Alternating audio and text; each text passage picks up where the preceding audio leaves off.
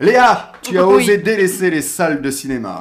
Oui, euh, j'ai craqué mon livret A pour aller voir Avatar, donc j'ai plus de budget, hein, Ah, voilà. que ce soit clair. Et puis surtout, je regarde les films de Ryan Johnson, où qu'ils soient, et euh, le fait est que sur ce, sur ce coup-là, c'est Netflix qui a gagné, ou plutôt qui a aligné les dollars. Évidemment. Euh, Dollars. Ryan Johnson, le réalisateur de couteau tiré, qui était sorti au cinéma, lui, que tu avais beaucoup aimé et qui, qui a fait une suite, mais sur Netflix. Oui, Glass Onion a été produit par et pour Netflix. C'est pas franchement une suite, plutôt une nouvelle aventure, totalement indépendante. Le point commun, c'est le personnage principal, Benoît Blanc, qui a un sens aiguisé de l'observation et de la déduction. Il est, selon cet univers, le meilleur détective du monde. C'est clairement dans la lignée des Sherlock Holmes et autres personnages emblématiques auxquels on consacre des sagas entières.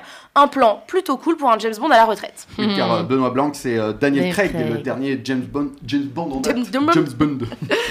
Yes, sauf que contrairement à James Bond, le personnage a été entièrement inventé par Ryan Johnson. Il s'agit d'un univers complètement original, même s'il a des allures d'adaptation, et c'est bien la patte de ce réalisateur. En plus d'être un excellent metteur en scène qui n'a plus rien à prouver, notamment avec Looper sorti en 2012, il est aussi attaché à se démarquer, à créer et à nous proposer des nouvelles choses dans un univers cinématographique où tout n'est que cahier des charges.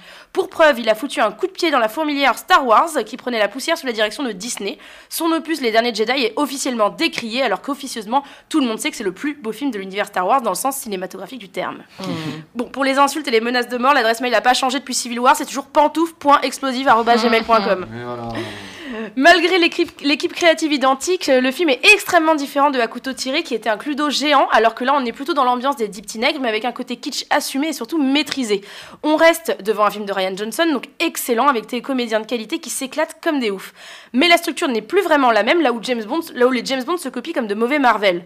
Le réalisateur lâche du lait sur la formule Whodunit, ce qui fait qu'on est sûrement moins surpris par les révélations, mais au profit d'une imagerie renversante. Je pense notamment à une longue scène éclairée uniquement par un phare qui balaye le décor de son faisceau comme un métronome.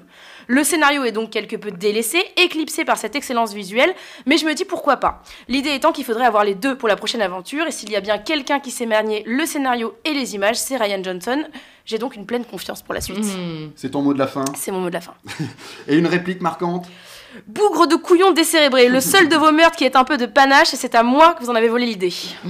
Voilà, et c'est sur Netflix, on, pré- on précise. Netflix, ouais. Oui.